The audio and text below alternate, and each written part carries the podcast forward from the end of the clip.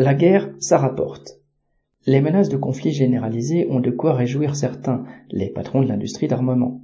À Saint-Étienne, l'entreprise Vernet-Caron, qui produit surtout des fusils de chasse mais aussi des flashballs, veut se diversifier dans les armes de guerre pour profiter de la hausse du budget militaire décidé par Macron. À Saint-Chamond, NBC6, filiale du groupe Nexter, fabrique à plein rendement des masques à gaz et des cartouches. Son chiffre d'affaires a doublé en cinq ans, avant même le début de la guerre en Ukraine. Un second site de production doit être créé à Saint-Étienne.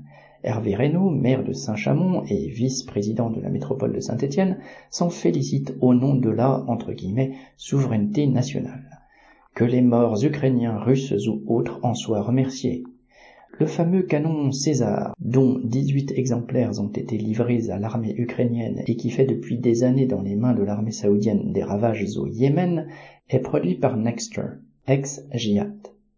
Les ébauches du canon sont produites à Firminy, dans l'usine Aubert et Duval, une filiale du trust Eramet, qui a comme actionnaire principal l'État, mais aussi la famille Duval, 75e fortune de France.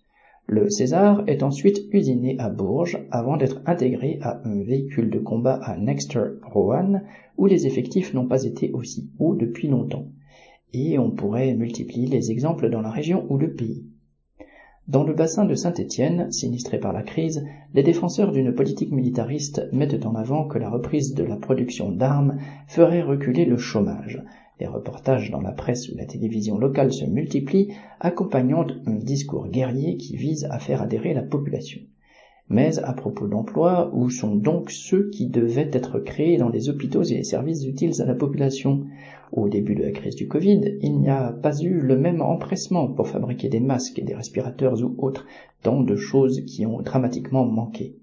Aujourd'hui, cette production d'armement se fait au détriment des productions utiles à la population qu'il serait autrement plus rationnel de développer, et qui pourraient créer de nombreux emplois, et dont la finalité ne serait pas de préparer des massacres correspondant lutte ouvrière.